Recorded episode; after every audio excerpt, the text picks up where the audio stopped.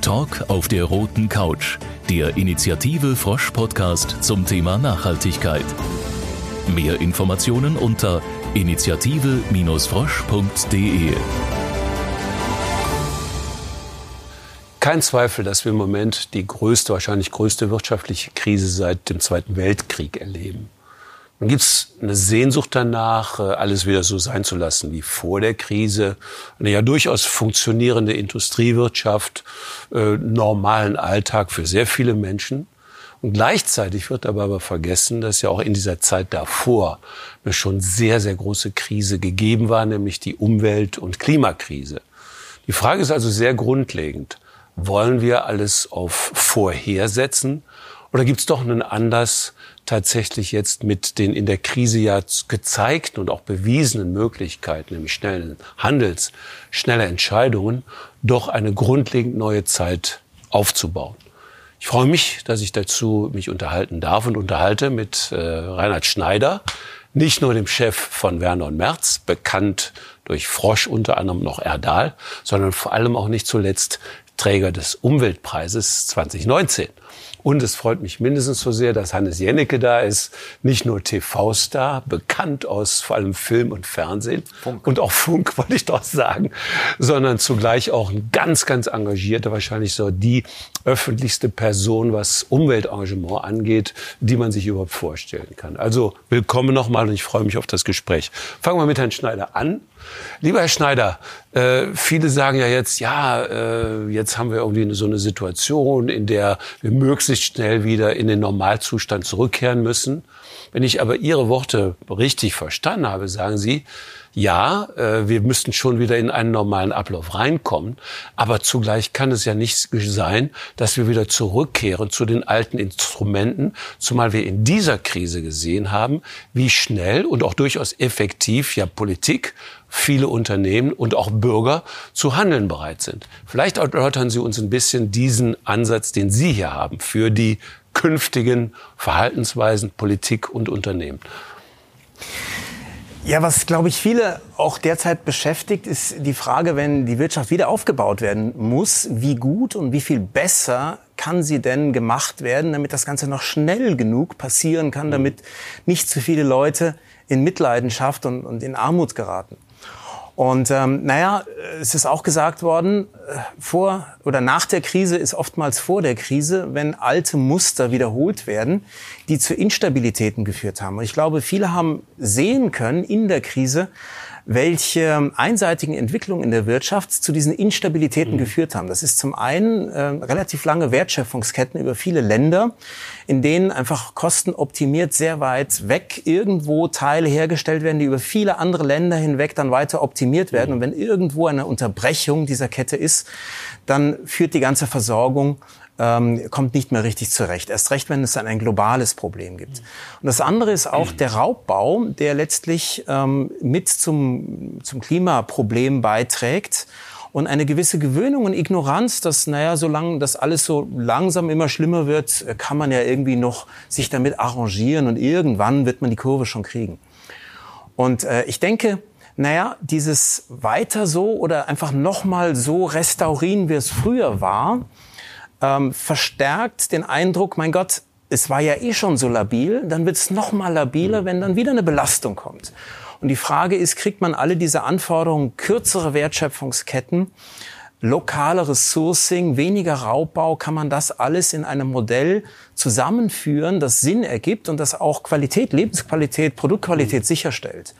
Und für mich eine Antwort darauf ist Kreislaufwirtschaft, dass wir sagen, wenn man Produkte nicht oder Vorprodukte, Rohstoffe nicht von weit her holen muss mit den ganzen Transportemissionen, die mit zusammenhängen, mit dem Flächenverbrauch in tropischen Regionen oder mit Wertschöpfungsketten, die in sehr, sehr ferne Länder gehen, sondern das wiederverwertet, was vor Ort auch mal hätte Abfall werden können im schlimmsten Fall, und das mit einer Technologie hinkriegt, die hohe Qualitäten erzeugt, dann ist man regional, man ist unabhängiger und man betreibt auch keinen Raubbau mehr an der Natur. Und dass das auch geht in vielen Bereichen, schon wissenschaftlich erwiesen und vom Konsumenten gerade jetzt sehr anerkannt, weil die Ökologie schon zählt, weil man merkt, man kann nicht mehr außerhalb der Balance immer wieder das Kartenhaus errichten und warten, bis es dann wieder mhm. zusammenfällt, sondern man muss schauen, dass man etwas Dauerhafteres errichtet, das im Einklang mit der Natur ist. Da gibt es faszinierende Erklärungsmuster und ich glaube, das ist möglich. Und das sollte auch gefördert werden, wenn jetzt darum geht, wer kriegt wie viele Milliarden für welches Wirtschaftsmodell.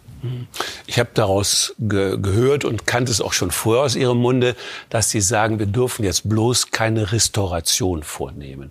Aber eine Nachfrage, und zwar, äh, dass das alles jetzt, ich sage jetzt mal bewusst und, und zugespitzt, auch noch Klimaschutz und, und Umweltschutz, dass das natürlich nicht für nichts zu kriegen ist. Wo soll denn diese zusätzliche Kohle herkommen? Weil langfristig werden Sie, wird Ihnen jeder recht geben, aber zunächst mal wird es ja noch mehr Geld kosten. Wie ist da Ihr, Ihr Konzept, Ihre Idee? Naja, man muss auch Kurzfristigkeit mit Langfristigkeit mhm. vergleichen. Wenn man mal sieht, welche Kosten die aktuelle Corona-Krise in ihrer Behebung verursacht, dann merkt man ja schon, das ist ja exorbitant. Man merkt ja, in, in welchem kurzen Zeitraum gigantische Beträge jetzt mobilisiert werden, die früher für lenkungspolitische Maßnahmen einfach nicht äh, zur Verfügung standen, weil man dachte, nein, das ist zu teuer oder wir warten noch oder nicht klar genug. Wenn man diese Reparationskosten, Restaurationskosten vermeiden kann, indem man in Zukunft eine stabilere Wirtschaft, die auf Kreisläufen beruht, herstellt, dann kann man auch Kosten sparen. Vorübergehend ist das vielleicht nicht das Billigste, aber ich sage mal, wenn wir sehen, dass Kreisläufe sogar mit weniger Energieaufwand möglich sind, gerade beim Plastik, dann kann man da auch Geld einsparen, wenn klar ist, äh, das, was teuer ist, ist äh, oftmals auch Energieeinsatz, großer Arbeitseinsatz. Ähm, und manchmal kommt das Teure auch daher, dass neue, fortschrittliche Technologien noch nicht voll ausgelastet sind. Das heißt, man muss erstmal schauen, dass diese neuen Umwelttechnologien sich so etablieren können, wie es die alten Technologien schon getan haben, die natürlich dann hocheffizient, voll ausgelastet im großen Stil diese berühmten Skaleneffekte mhm. auch gebracht haben. Und diese Chance muss man auch den neuen Umwelttechnologien geben, in diese Auslastungsphase hineinzukommen. Dann können sie am Ende günstiger produzieren, mit weniger Raubbau, auch mit einer Sinnkomponente, die den Menschen auch etwas zurückgibt, äh, was Robert Keschkes äh, äh, dann auch einer der Leiter von Europas größten Marktforschungsinstitut GfK jetzt nennt, das ist eigentlich weg von einer Steigerungslogik zu einer Entdeckungslogik, dass man auch wieder in dem Kleineren, in der Stabilität Werte entdeckt, die nicht einfach nur höher, besser, weiter, reicher bedeuten, sondern einfach glücklicher, weil man sich im Reineren fühlt im übertragenen Sinne. Hannes, äh, Sie sind bekannt, Hannes Jennecke, Sie sind bekannt als jemand, der äh, relativ schnell auf die Palme immer dann gehen kann, doch, doch, wenn. Ne? Ich habe ja gesagt, wenn. Wenn nämlich Leute einfach zu weit gehen und, und sehr viele gehen zu weit, im Grunde in einer völligen Missachtung von jedwedem Klima- und Umweltschutzvorgaben, Möglichkeiten. Äh, wenn Sie jetzt hören, ja, wir müssen dann irgendwie wieder zu so einem Normalzustand zurück. Äh, Reinhard Schneider hat es ja auch gerade gesagt, also die Vorstellung, äh, Rückkehr ist dann im Grunde wieder materielles Glück und äh, Alltagsleben und berühre mich bloß nicht mit irgendwelchen neuen Ansprüchen an. Was ist Ihre Reaktion darauf? Also dieser berühmte Normalzustand. Also ich glaube, dass ganz viele Leute in dieser Krise natürlich auch jetzt was Positives gesucht haben. Das ist ja auch völlig richtig. Und Sie haben ja vorhin angesprochen, ist die größte Rezession seit dem Zweiten Weltkrieg. Der Zweite Weltkrieg war ja auch für Deutschland äh, irgendwo ein großer Glücksfall. Wir haben seit 1949 eine der stabilsten Demokratien der Welt, nachdem wir vorher das sogenannte tausendjährige Reich hatten. Da haben die Deutschen ja auf eine ganz tolle Art daraus gelernt. Und ich glaube, diese Krise jetzt ist auch dazu da zu überlegen, muss Wachstum so definiert werden, wie wir es bisher definiert haben. Ich bin sehr wohl der Meinung, dass wir Wachstum brauchen. Die Frage ist nur, wo? Ist das Wachstum tatsächlich höhere Verkaufszahlen bei VW und bei Konsumgüterprodukten, bei Textilien von H&M, C&A, Sarah und Mango oder ist Wachstum vielleicht an ganz anderen Stellen nötig? Ich sage mal Bildung. Ich glaube, ganz viele Eltern haben jetzt festgestellt, dass das Rumhacken auf Lehrern macht zwar Spaß und es ist einfach, aber die machen ja einen wichtigen Job. Und Homeschooling hinterher, wir müssen mehr in Bildung investieren, wir müssen viel mehr in Nachhaltigkeit investieren.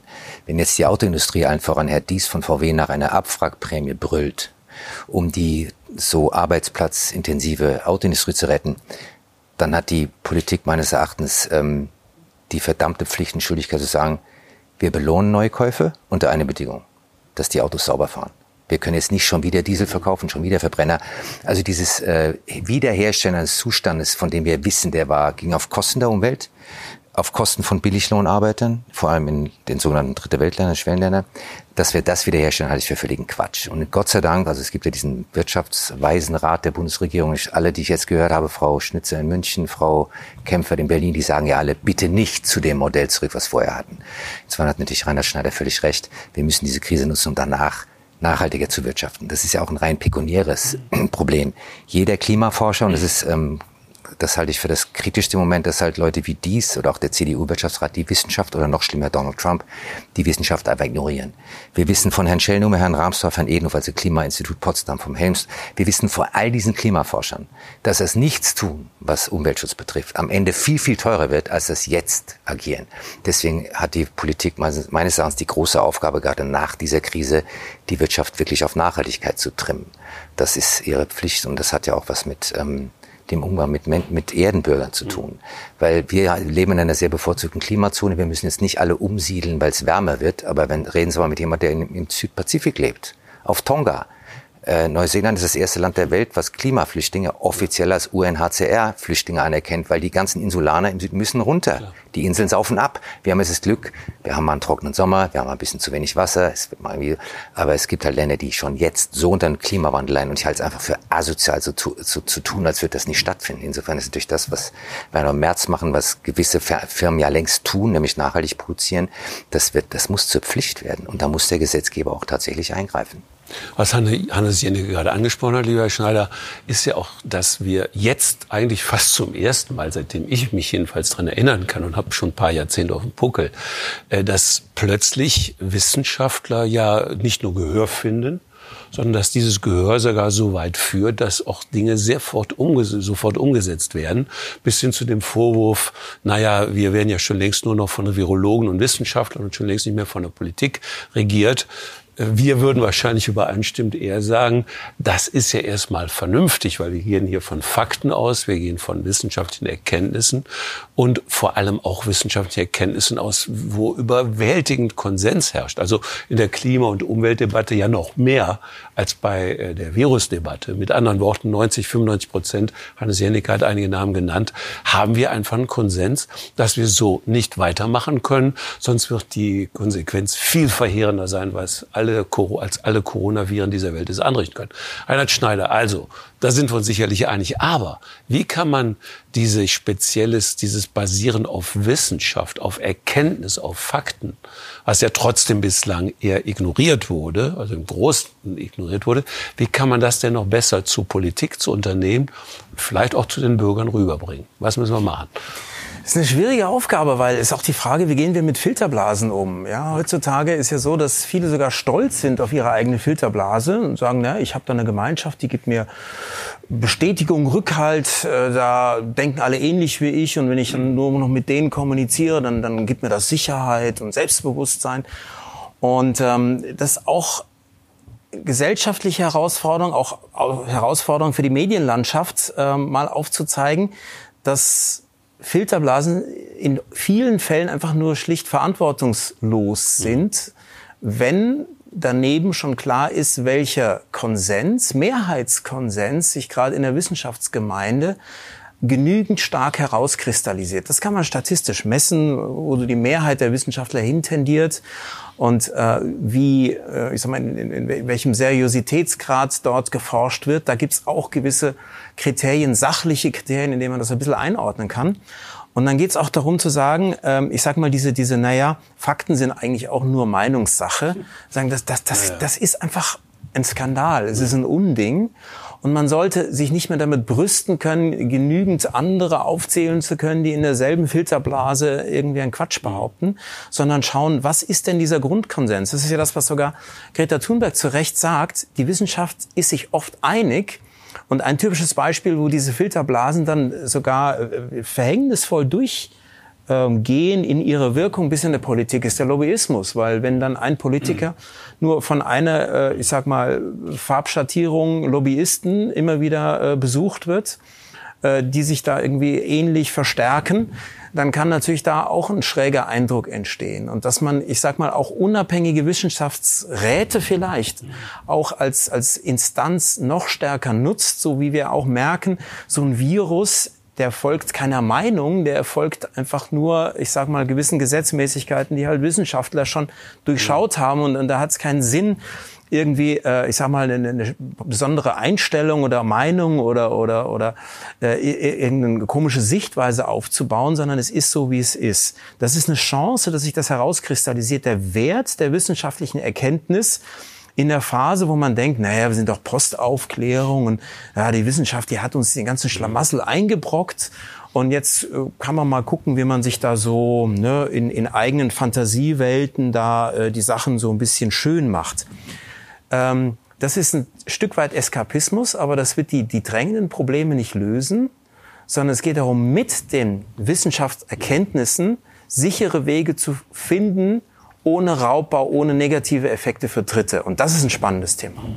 Reinhard Schneider hat ja zu Recht auf diese Filterblasen hingewiesen. Und glaube ich, dass wir alle hier sicherlich nicht jetzt pauschal so ein Bashing von Social Media machen wollen. So Filterblase im Sinne von, man sucht nur noch die eigene Meinung, findet die bei anderen verstärkt und bewegt sich gar nicht mehr kontrastierend rum.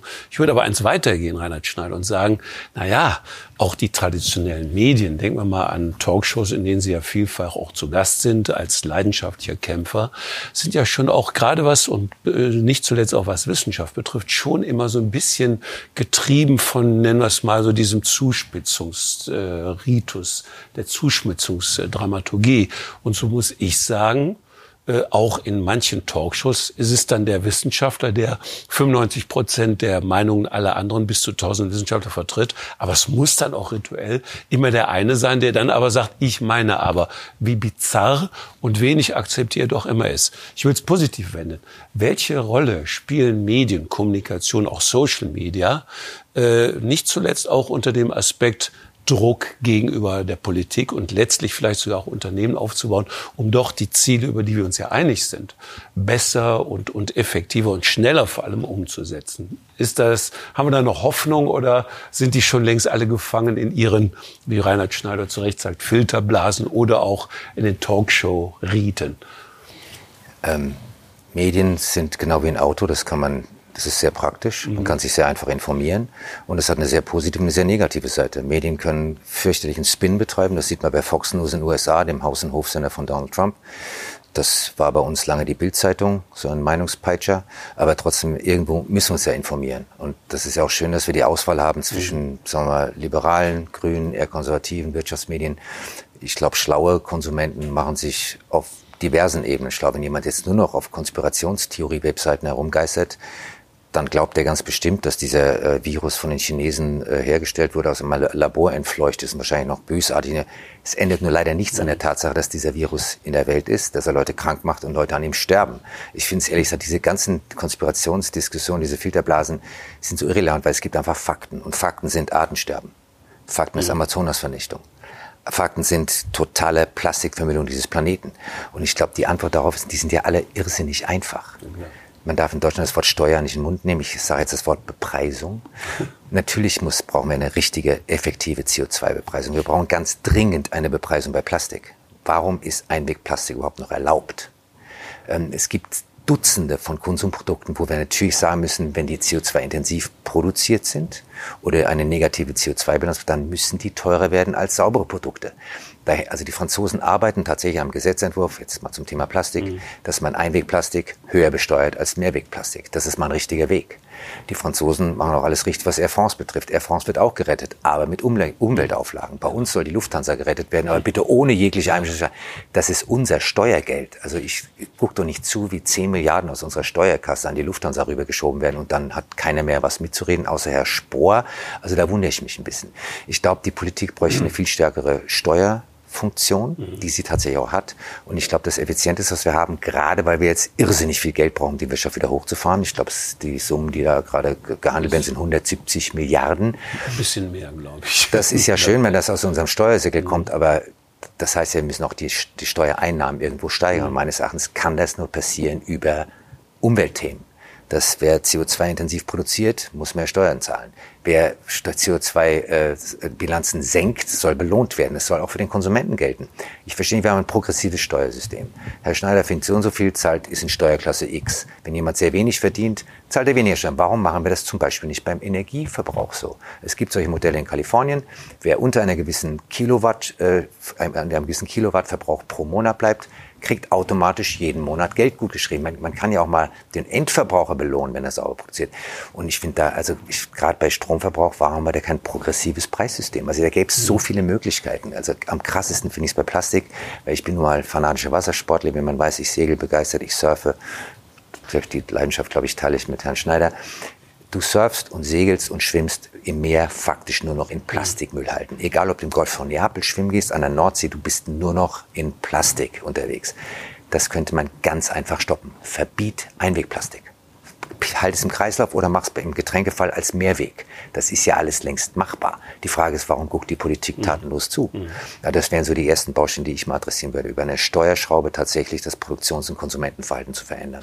Ähm, Reinhard Schneider, ich weiß, dass für Sie auch Resilienz ein ganz, ganz wichtiger Begriff ist. Und kann man sagen, jede Widerstand, jede Resilienz gegenüber Veränderung ist ja nicht das, was wir jetzt brauchen. Wir brauchen ja Resilienz, dass Leute auch gegen politische Widerstände trotzdem zum Beispiel veränderungsbereit sind. Aber Ihr Motto ist ja Resilienz ohne Ignoranz und ohne Arroganz. Vielleicht können Sie das ein bisschen erläutern.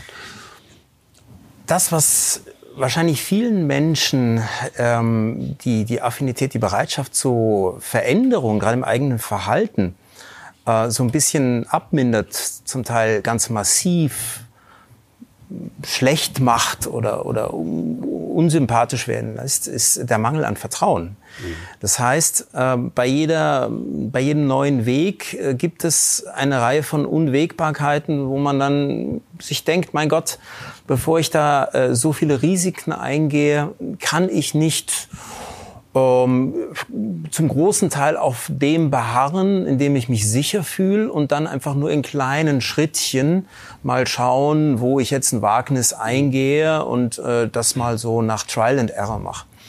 Das ist ja eigentlich ein ganz gesundes Verhalten. Man kann das jetzt versuchen, jetzt äh, evolutionsbiologisch zu erklären. Mag sein, auch in der Steinzeit sicher eine ganz tolle Sache. Nur bei einem sich schnell ändernden Umfeld mit äh, ganz neuen Anforderungen, wirtschaftlich, jetzt auch ökologisch, äh, kommt dieses Verhaltenssystem an seine Grenzen. Das heißt, wir müssen es schaffen, dass mehr Veränderungsbereitschaft auch wirklich in den Menschen drin, intrinsisch äh, entsteht. Und das große, eines der großen Probleme ist, dass es ganz wenig Vertrauensinstanzen gibt heutzutage. Ich meine, früher waren das mal vielleicht Religionen, Ideologien, dann war es mal die Wissenschaft und jetzt ist alles irgendwo natürlich ein Stück weit relativiert und auch im Konsum. Früher, auch in den 50er Jahren, hat man ja fast allen Werbebotschaften geglaubt. Ähm, und jetzt weiß man, äh, man wird überall eigentlich nur über den Tisch gezogen. Ja, hast ja auch ein Buch darüber geschrieben, sehr zu Recht, wie da auch immer äh, falsche Dinge in der Werbung versprochen werden. Und äh, das lässt die Leute halt, ähm, naja, zurückhaltend werden in sich. Das heißt, man müsste auch schauen, dass man ganz systematisch Vertrauen fördert. Äh, wie kann man das machen? Indem man halt auch Versprechen systematisch einhält und schaut, dass das, was man verspricht, nicht einfach opportunistisch äh, gemacht wird, um eigentlich als Hidden Agenda eine ganz andere Sache zu erzielen, einfach nur, ich sag mal, einen tollen Börsenkurs bis zum Quartalsende anstatt Nachhaltigkeit und so weiter, sondern dass Haltungen entstehen von den Akteuren, auch von den Unternehmen, denen man Glauben schenken kann, wo man denken kann, das kann ich nachvollziehen, das ist ganzheitlich, das ist durchgängig, das ist wesentlich. Die machen das wirklich, weil, weil sie fest davon überzeugt sind und das ist nicht wieder so ein Trick. Und über die Schiene sind die Leute auch bereit, gewisse Wagnisse zusätzlich einzugehen, weil sie wissen, das ist nicht irgendetwas, wo ich nachher das schwer bereuen werde, weil dann kommt irgendwie die große Enttäuschung und ich bin der Dumme, sondern okay, ähm, die, die teilen dieselben Werte, denen gebe ich auch ein bisschen Vertrauensvorschuss und mach dort mit bei der Veränderung, weil ich fühle mich auch in einer Community, ich bin gleichgesinnt. Und dieses Erkennen, wo wirklich Gleichgesinnte sind und wo andere vielleicht nur das vorgeben, ja, weil halt die Wirtschaft nach Gesetzen läuft, die das irgendwie jetzt opportun erscheinen lassen, das zerreißt viele, das, das überfordert mhm. viele. Und da brauchen wir halt wieder eine Kultur der, der, ja, der, der, der Transparenz, der, Erfahrbarkeit, wofür Unternehmen stehen oder wie das halt jetzt neudeutsch auch äh, immer wieder äh, postuliert wird, Purpose, ja, dass, dass, dass man erkennt, für welchen Sinn arbeiten denn Organisationen, Unternehmen oder Marken. Hannes Jennecke, wenn ich äh, Reinhard Schneider aufgreife, dann, dann glaube ich, dass man sicherlich sagen kann, dass wir so in den letzten Jahren, wahrscheinlich sogar eher Jahrzehnten, nicht unbedingt eine Gesellschaft gehabt haben, in der einer der wichtigsten Werte Vertrauen war, sondern sehr viel Misstrauen. Wir haben glaube ich, das kann man sagen, auch durchaus eine zunehmende Polarisierung innerhalb der Gesellschaft. Man misstraut Instanzen, den anderen, guckt, wie man selber einigermaßen gut durchkommt. Äh, Sie haben eben völlig zu Recht gesagt, also das Materiell ist nicht alles und auch der Erfolg, der Ruhm ist nicht alles. Äh, wie kann man das äh, schwierige Frage. Die Frage ist einfach, aber die Antwort ist schwierig. Wie kann man bisschen mehr von diesen Werten auch wieder, die ja non-materiell sind, zunächst mal Vertrauen, äh, ja, auch, auch andere Dinge, Glaubwürdigkeit, all das wieder ein bisschen mehr in die Gesellschaft bringen.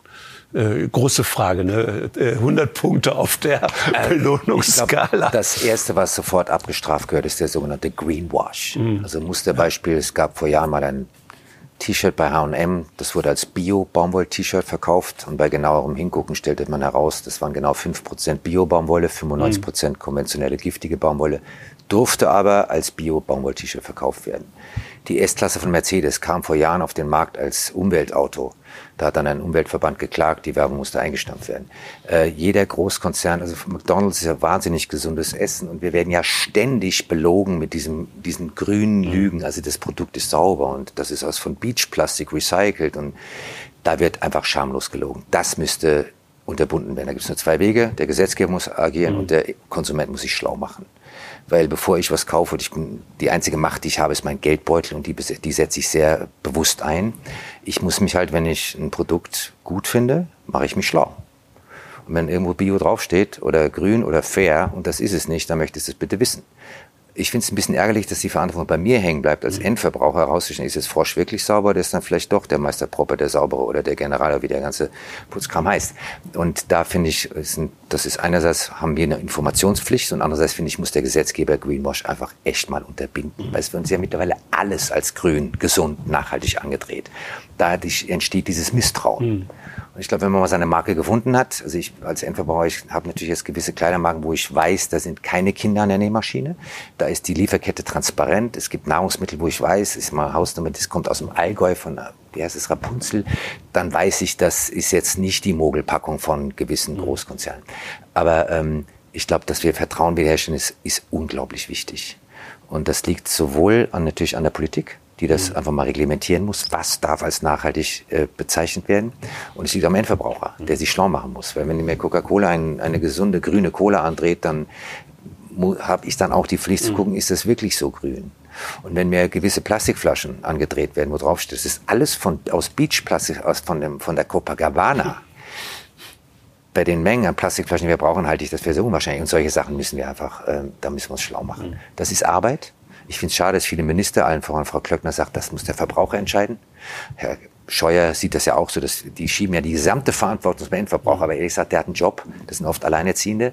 Die sitzen an irgendeiner Supermarktkasse. Die haben nicht Zeit, jetzt stundenlang zu googeln, ob ein Produkt sauber ist. Also ich finde, da ist der Gesetzgeber auch irrsinnig lasch und da wird wahnsinnig viel erlaubt.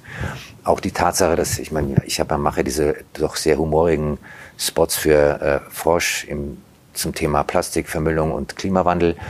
Allein die Tatsache, dass wir da für Gericht, vor Gericht gezogen werden von amerikanischen Großkonzernen, das ist schon ziemlich lustig. Da merkt man mhm. auch, wer tatsächlich am Schluss das Sagen hat und wie auch deutsche Gerichte herumgetrieben werden von Großkonzernen wegen irgendwelchen winzigen wettbewerbsrechtlichen Finessen. Es geht um so etwas ganz anderes. Es geht darum, dass Plastik nicht im Meer landen soll. Das soll nicht in der Verbrennungsanlage landen. Es geht um ein, ein richtig großes, elementar wichtiges Thema. Und dann kommt halt ein amerikanischer Multi und sagt, die verklagen wir jetzt, weil da ist irgendwas mit dem Wettbewerbsrecht nicht. Da wundere ich mich auch, dass solche Klagen überhaupt zugelassen werden. Und der Richter sagt mir noch, äh, Jenike, ähm, wir kennen diese Bilder von den äh, erstickten Seetieren. Das ist alles sehr, sehr traurig, aber leider müssen wir uns hier als Wettbewerb, denke ich, was ist jetzt wichtiger? Wettbewerbsrecht oder die Rettung der Natur? Und da denke ich, sind auch in der, in der, in der Justiz die Prioritäten oft leicht verschoben. Wenn ich das mal als kleiner Endverbraucher so sagen darf. Wir sind jetzt keine Juristen, ich jedenfalls nicht, will mich also da lieber nicht zu äußern, aber eines würde ich gerne auf jeden Fall aufgreifen wollen von dem, was Hannes Jennecke gesagt hat. Das eine ist dieses meiner Meinung nach tatsächlich auch in den Jahrzehnten nochmal gewachsene Misstrauen hängt sicherlich nicht nur in diesem einen Bereich, nämlich Umweltschutz, Klimaschutz mit Greenwashing zusammen. Ich würde eins weitergehen und sagen, wir haben ja uns so sehr daran gewöhnt, dass wir nur noch irgendeinen Scheiß, Entschuldigung, das darf man wahrscheinlich sagen, irgendeine eine wunderbare Welt versprochen bekommen mit Produkten, die aber keine mehr glaubt. Das heißt mit anderen Worten, die Kommunikation selbst hat sich auch so verändert, dass wir alle uns dran gewöhnt haben, naja, lass die mal ruhig äh, mit dem und jenem werben. Wir glauben es sowieso nicht mehr. Ich glaube, dass das mit dazu beigetragen hat. Und das andere allerdings, und das wäre jetzt auch die nächste Frage an Reinhard Schneider nochmal, ist, selbst wenn jetzt Politik, selbst wenn Unternehmen, ja, selbst wenn Bürger übereinstimmt sagen, naja, wir wollen jetzt schon diese größere Veränderung vornehmen, dann haben wir ja immer noch so etwas wie international die Finanzwirtschaft. Mhm. Und ich glaube, ich, ich kenne jetzt nicht die Zahlen, die kennt Reinhard Schneider erheblich besser als ich. Also wenn ich äh, mal äh, glaube, mich richtig zu erinnern, was heute an Geld weltweit bewegt wird, dann ist das eben nicht mehr produktiv zustande gekommenes Geld oder durch Industrie in irgendeiner Weise Arbeit, Fertigung zustande gekommenes Geld, sondern ist das irgendwie Finanz Finanzwirtschaft, äh, viel Spekulation. Wir sehen das auch in der Corona-Krise. Wenn also alle anderen Instanzen überzeugt sind, wie kriegen wir denn die Finanzwirtschaft dazu?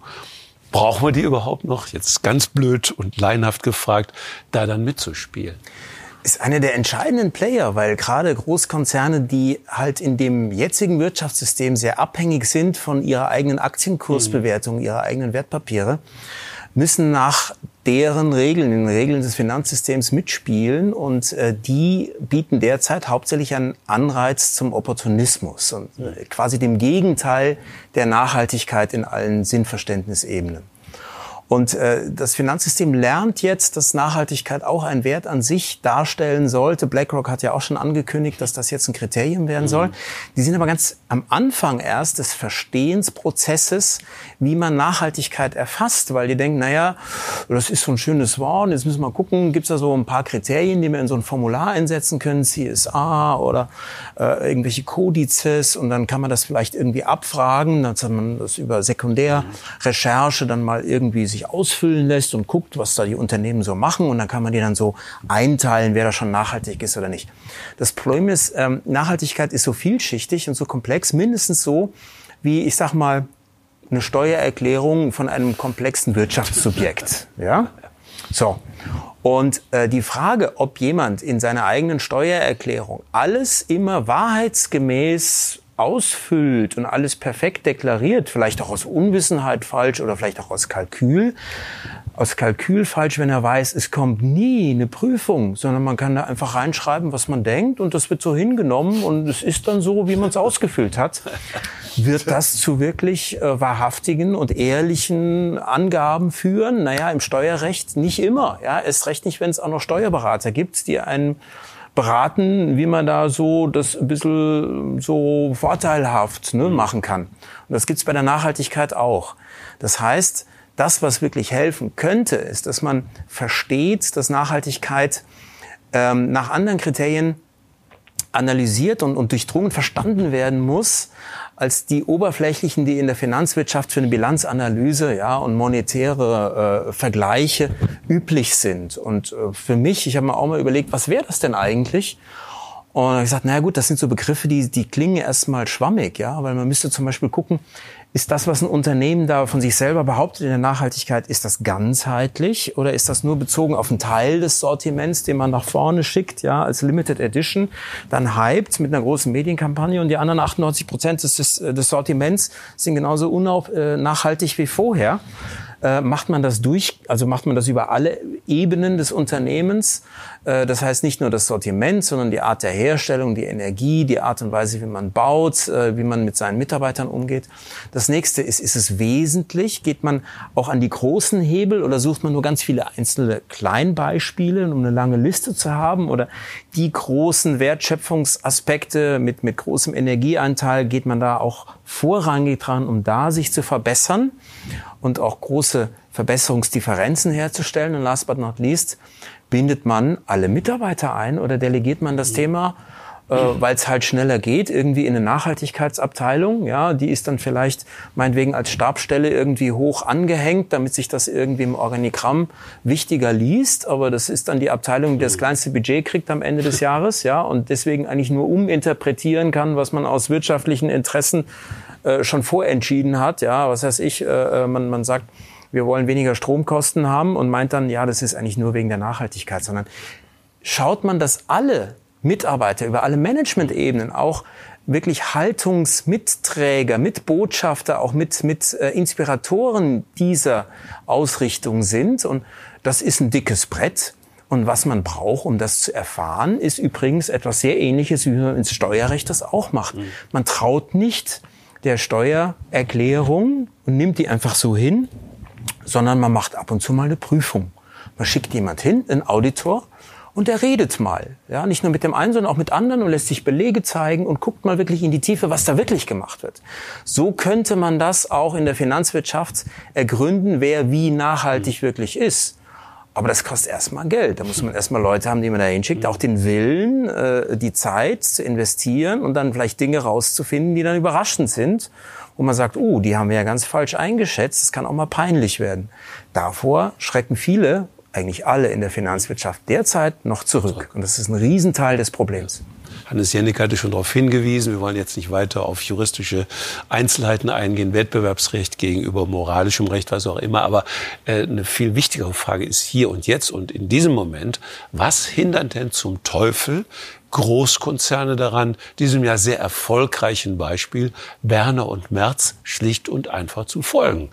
Ganzheitlichkeit, nachhaltige Produktion von der Produktionsseite bis hin zum, zum, zum Endverkauf. Was hindert die daran? Das interessiert ja, die ist, ist, ist schon eine, eine weiter sehr, grundlegende Frage. Sehr komplexe Frage, aber ich versuche es trotzdem mal äh, einzugrenzen. Wer nicht fragt, bleibt dumm. Ich glaube, das haben alle ähm, drauf. Das eine ist ähm, eine, eine mangelnde Fähigkeit, sich auf auch regionalere Präferenzen einzustellen. Mhm. Das heißt, wenn ein internationaler Großkonzern sich überlegt, okay, nehmen wir mal an, für Zentraleuropa ist Kreislaufwirtschaft ein wichtigeres Thema als für, ich sag mal, Kunden mhm. in wo auch immer, im mittleren Westen der USA oder in anderen Regionen der Welt. Ähm, und gleichzeitig wird gesagt, naja, aber wir wollen ja eigentlich so hm, ein Programm, ein Sortiment, eine Ausrichtung so über alles machen, weil das spart auch Kosten. Dann wird einfach ein Mittelwert gezogen und dann heißt es, okay, also für Zentraleuropa, da bleibt nur übrig, dass wir halt alles ein bisschen grüner darstellen, aber richtig grüner machen sollten wir es nicht, weil das wäre ja Verschwendung für die anderen 95 Prozent unserer Kunden, denen das eigentlich nicht so wichtig ist und die das auch nicht bezahlen wollen, dass wir da irgendwie Nachhaltigeres tun, was vorübergehend ja erstmal mehr kostet. Das andere ist die Kurzfristigkeit auch der Karrierewege. Das heißt, wenn ich als CEO ähm, von einem Großkonzern oder als Manager und ich habe selber mal in einem Großkonzern gearbeitet, habe das so ein bisschen beobachten können, ähm, Perspektive habe, dass ich nur ein paar Jahre dort bin und dann geht die Karriereleiter woanders weiter dann kann ich mir keine Durststrecken im Profit erlauben, weil die werden mir negativ angekreidet und das gibt dann Minuspunkte auch beim Headhunter und bei der weiteren Karriereentwicklung, sondern man muss immer, immer, immer draufsatteln, mehr, höher, weiter, schneller, ja. Und nicht mal nachdenken und gucken, ich investiere mal langfristig in etwas, was einfach das Sinnvollere ist, was dann später belohnt wird, weil dann helfe ich ja nur meinem Amtsnachfolger, was habe ich davon, ja. Und last but not least, ähm, ja, es ist das Finanzsystem. Je eher man oder je stärker man auf äh, die Börse hört, desto kurzfristiger und opportunistischer neigt man zu handeln. Und Deutschland hat das Glück, dass wir noch einiges an Mittelstand haben, weil im Mittelstand gibt es das Privileg, das, das, die, die, das Geschenk, ähm, einen etwas längeren Planungshorizont sich leisten zu können, weil man ja vielleicht auch darüber nachdenkt, wie man ein attraktives und sinnspendendes Unternehmen, das auch Werte vermittelt jenseits der monetären Wertschöpfung, übergeben kann eine, an eine nächste Generation, die das auch interessiert weiterzuführen, weil die denken, wow, das ist ein spannendes Thema, das gibt mir was zurück, das hat Purpose auf Neudeutsch, ja, aber das, das, das tut auch gesellschaftliche Werte verfolgen, die, die anerkannt werden äh, die, die äh, einfach auch, auch, auch letztlich mehr Hirn haben. Weil äh, es geht nicht immer ums Geld, gerade bei Familienunternehmen, bei denen man sagen kann, ja, man könnte ja auch irgendwie verkaufen, dann, dann hat man genug Geld. Nur wer kauft's dann? Dann ist es wieder beim Großkonzern. Das heißt, diese Familiendenke über Generationen, ähm, den Planeten auch wirklich attraktiv lebenswert für die nächste Generation zu halten und auch diese Übergang, diese Übergabegedanke an die nächste Generation ist was unglaublich Werthaltiges in sich, was an der Börse nicht stattfindet. Ja, es gibt zwei Erfindungen des Teufels, glaube ich. Das eine ist der Quartalsbericht, dass jeder CEO Geschäftsführer muss alle drei Monate für den Anleger, egal ob es jetzt der Kleinstanleger ist mit zwei Aktien ein großer Hedgefonds, und die wollen steigende Rendite sehen. Und das andere war der sogenannte Shareholder Value, dass nämlich die Managergehälter plötzlich an den Aktienkurs gekoppelt wurden. Und dann interessiert ein CEO nur noch eins. Wie kriege ich den Aktienkurs nach oben? Das kann nicht nachhaltig sein. Und der Quartalsbericht hat die Chinesen berüchtigt, wie sie sind, arbeiten mit 25 Jahresplänen, 30 Jahresplänen. Wir arbeiten drei Monats Quartalsberichten. Das ist per se nicht nachhaltig. All das hat sehr viel mit Belohnung zu tun. Und deshalb die vorletzte oder fast letzte Frage. Ja, es gibt hier Modelle, mit denen man Unternehmer, auch die Politik letztlich belohnen kann. Hannes Jennecke, wie kriegen wir es das hin, dass der Bürger, auf den jetzt nicht alles zurückfallen soll, aber der ja trotzdem mitspielen muss, dass der wirklich das Gefühl hat, ha, ich habe jetzt was Richtiges gemacht, indem ich nachhaltig, klimaschützend, umweltschützend gehandelt habe, auch im Alltag gehandelt habe. Zwei einfache Dinge. Information ist das eine. Mhm. Und das andere ist Belohnung. Es muss sich rechnen, umweltfreundlich zu leben. Solange es einen Mehrpreis hat und solange giftige, konventionelle Lebensmittel billiger sind als hochwertige Bioware, läuft im System was schief. Und das andere, und deswegen mache ich Dokumentation, ich glaube, der Verbraucher ist ganz schlecht informiert, weil er auch ständig an der Nase herumgeführt, gerade von großen Marketingagenturen, Werbebudgets. Also ich möchte gar nicht wissen, was Coca-Cola, McDonald's, Procter Gamble, Unilever jedes Jahr an, an Werbebudgets haben die werden natürlich auch ständig, höflich gesagt, an der Nase umgeführt. Ich habe mein Buch damals etwas deutlicher genannt, ich nannte das die große Volksverarsche. Ähm, wir müssen den Bürger informieren. Ich habe jetzt gerade eine Doku gemacht zum Thema Lachse. Uns wird Lachs bis heute angedreht, seit Jahrzehnten, als ein gesundes, Omega-3-reiches Superfood. Jetzt habe ich mal Lachsfarmen gedreht und mal Wissenschaftler gedreht, die dieses sogenannte Superfood untersuchen. Und auch Umweltaktivisten, die mal beweisen, was es mit der Umwelt macht, wenn man eine Lachsfarm in den Fjord stellt wir sind ganz schlecht informiert. Selbst ich habe vor dieser Doku geglaubt, dass es besser ist, einen gefarmten Fisch zu essen, als einen Fisch aus dem freien Fang, weil die Meere bekanntermaßen hoffnungslos überfischt sind. Leider ist es genau das Gegenteil. Wo du eine Lachsfarm aufmachst, kollabiert sofort das marine Ökosystem. Und das wissen wir ja alle nicht. Und ich glaube, es ist auch die Aufgabe von Unternehmern, Medienmachern, den Verbraucher zu informieren. Und das ist so ein bisschen mein Steckenpferd. Wir sind einfach echt nur sehr bescheiden informiert. Letzte Frage an Sie beide. Wir sehen zwei leidenschaftliche Menschen, Männer, Frauen werden genauso leidenschaftlich, wahrscheinlich sogar noch leidenschaftlicher. Die Quote stimmt ja. Eine Quote stimmt nicht, aber okay, so ist es nun mal heute. Ne? Morgen ist das schon wieder anders. Äh, Frage sehr persönlich oder halb persönlich. Worauf sind Sie, Hannes Jennecke, jetzt in diesem Gesamtpaket äh, stolz? Wenn Sie sich so die letzten Jahre Ihrer eigenen Arbeit anschauen? Und ist das nicht vornehm, äh, auf etwas stolz zu sein? Ich frage einfach trotzdem. Und vielleicht sind Sie ja sogar auf irgendwas stolz. Also stolz bin ich tatsächlich auf den Versuch, ein Thema, was grundsätzlich mit einer erschreckenden Humorlosigkeit behaftet ist, nämlich Umweltschutz und Nachhaltigkeit, das mal auf einer Humorebene zu beackern. Das mache ich zusammen mit Werner Merz. Ähm, ich bin seit meinen Teenagerjahren Greenpeace-Mitglied. Ich, ich glaube, ich bin wahrscheinlich bei 40 NGOs eingetragenes Mitglied zahle auch brav. Und was mich immer so irritiert hat, es fehlt da jeglicher Sexappeal und es fehlt jeglicher Humor. Und ich glaube, wir werden das Thema nur in die Köpfe der Menschen kriegen und auch an den Endverbrauchern, wenn wir das einfach A, mit etwas mehr Sexappeal ausstatten und vielleicht ein bisschen mehr Humor. Deswegen machen wir diese Spots. Wir sind, haben gerade einen neuen rausgelassen, der innerhalb von 48 Stunden, glaube ich, wie viel, wie viel Klicks? Sie wissen das besser. Äh, 1,2 Millionen. Also völlig, also offensichtlich ist das Bedürfnis. Das könnte nicht mal manipuliert haben. Offensichtlich das Bedürfnis beim Publikum, dieses Thema endlich mal humorisch mhm. serviert zu bekommen, mhm. so groß, dass ich echt stolz bin, was wir jetzt schon zum zweiten Mal hingekriegt haben. Ich finde das ganz, ganz wichtig. Das muss, Umweltschutz muss Spaß machen. Das muss sich rechnen und es muss Spaß machen. Muss auch mal was zum Lachen kriegen. Und dass wir das jetzt zweimal geschafft haben, das erfüllt mich mit einem gewissen Stolz. Jetzt ist der ja schon vergeben, Reinhard Schneider, nämlich der Viralspot. Äh, und übrigens auch nochmal mit dem Hinweis zurecht von Hannes Jennecke, Umweltschutz kann Spaß machen, ist nicht sauertöpfisch, sondern ganz im Gegenteil etwas, was auch positiv, vor allem immer mehr positiv besetzt ist, hat ja auch eine Corita Thünberg letztlich ja dann doch auch zu beigetragen. Aber lieber Herr Schneider, Reinhard Schneider, worauf sind Sie denn stolz, wenn Sie sich so die letzten Monate, Schrägstrich Jahre anschauen?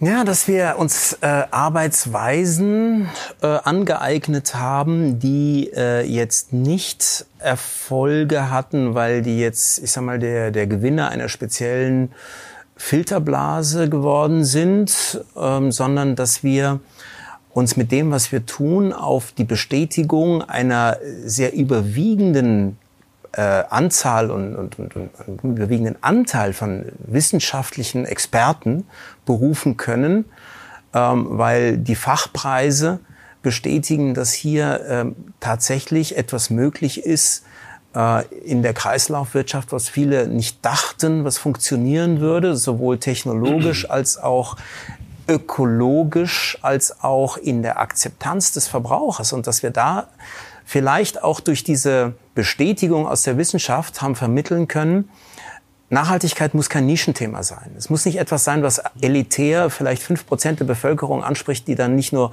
Gutmenschen, sondern besser Menschen sind, weil man sich dann zu überhöhten Preisen etwas leistet, wo man jeden sagen kann, ich mache es aber noch viel besser, sondern dass es demokratisiert wird, dass es alle auch kaufen können mit einem hohen Beitrag und dass es vielleicht auch auf Technologien und, und, und äh, Prozessen beruht, die branchenübergreifend äh, erst recht Sinn machen, wenn dann noch mehr mitmachen. Und deswegen laden wir ja andere ein. Wir haben so eine Art Technologie-Plattform, Know-how-Plattform geschaffen, wo wir ja sagen, wir machen eine Open Innovation-Initiative draus. Wir bieten das anderen an, macht doch mit. Je mehr mitmachen, desto ökonomisch nachhaltiger kann es werden, weil dann eben die Auslastung dieser neuen, am Anfang immer ein bisschen teuren Technologien die Stückkosten senkt.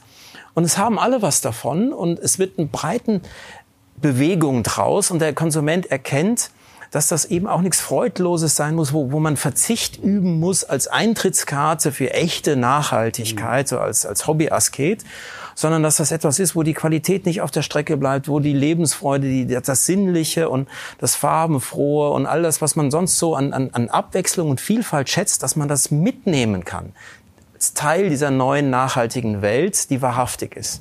Und wenn sich das rumspricht und das beginnt so ein bisschen durch auch die eine oder andere öffentliche Anerkennung und Bestätigung, das macht mir Freude.